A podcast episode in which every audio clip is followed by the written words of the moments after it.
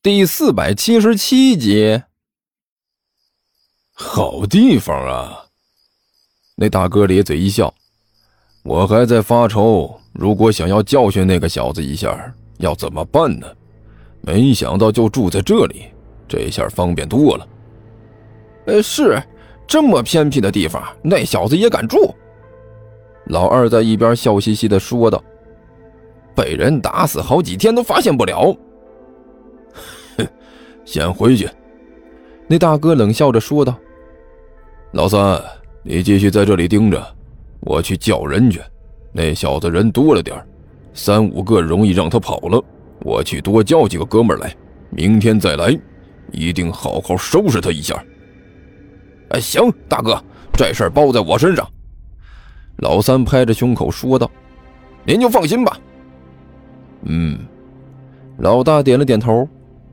你办事我放心，走。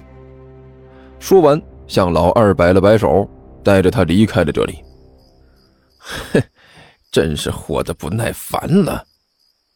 看着远处黑乎乎的房子，留在这里的老二冷笑着说了一句：“什么事都敢做。”早晚有你好瞧的！哗啦，附近突然传来一声轻响，这声音顿时把老二吓了一跳。现在夜深人静的，突然来了这么一声，的确是有点吓人啊！是是谁？他从怀里掏出一把弹簧刀来，啪的把刀刃弹了出来，握在手上，对着声音发出的方向喊了一声：“出出来！”喵！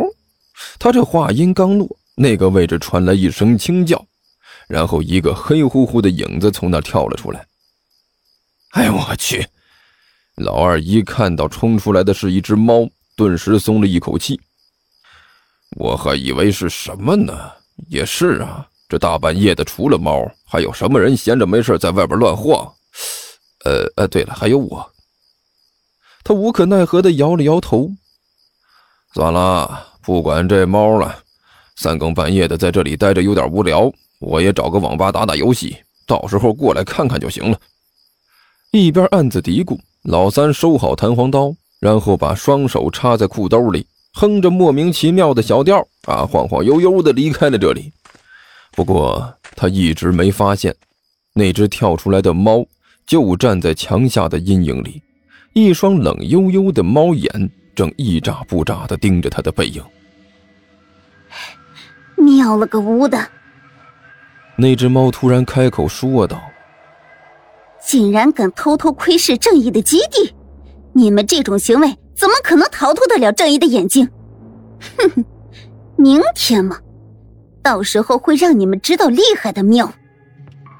悠悠，突然之间，周围再次响起一声低吼，接着三道黑影嗖嗖嗖的从隐蔽的地方窜了出来。把猫悠悠围在了中间。又是你们喵！猫悠悠伸出爪子来，在自己的脸上拍了一下。你们还没有死心喵！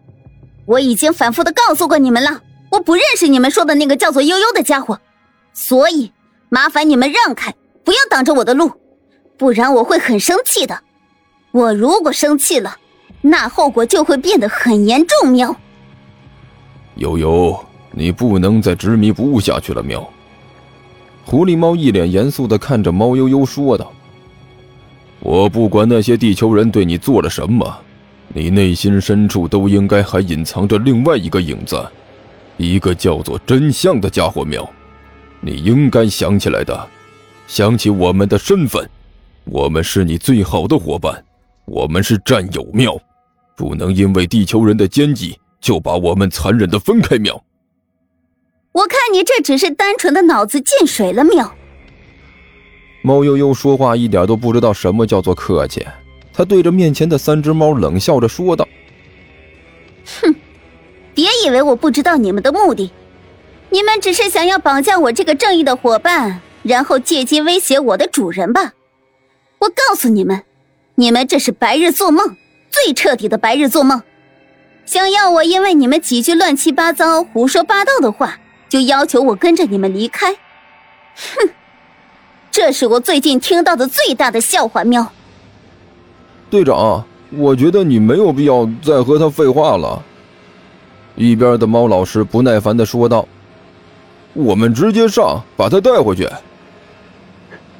哟！一直站在那里的猫悠悠冷笑了一声：“哼，看起来你们好像很有信心呢，把我们带回去。如果我没记错的话，昨天你们遇到我之后还趴在地上哼哼呢。”那那是昨天。猫老师挺着脖子说道：“昨天是昨天，今天是今天。喵，悠悠，老实告诉你啊，今天我们可是做了万全的准备。喵，然后在这附近埋伏了好长时间。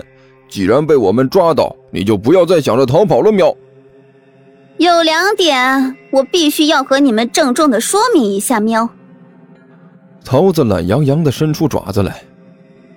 第一点，我重申一遍。”我是桃子，正义的使者桃子，是为了辅佐正义的伙伴而来到这个世界的灵兽，不是你们说的那个什么悠悠。第二点，我可不觉得你们有把我带走的能力，我对你们的能力表示相当严重的怀疑。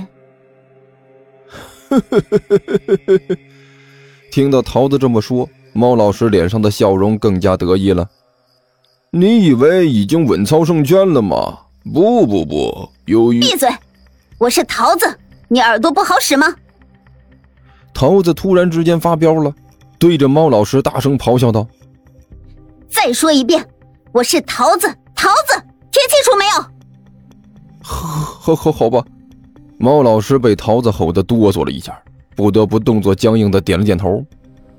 桃桃桃子，那那那个什么。我我只是想要告诉你，今天我们可是做足了准备才来的。喵，你你绝对逃不掉了。喵，哼，那我倒是很好奇了。喵，桃子一脸微笑的舔了舔自己的爪子，脸上露出了一个让猫老师不寒而栗的表情。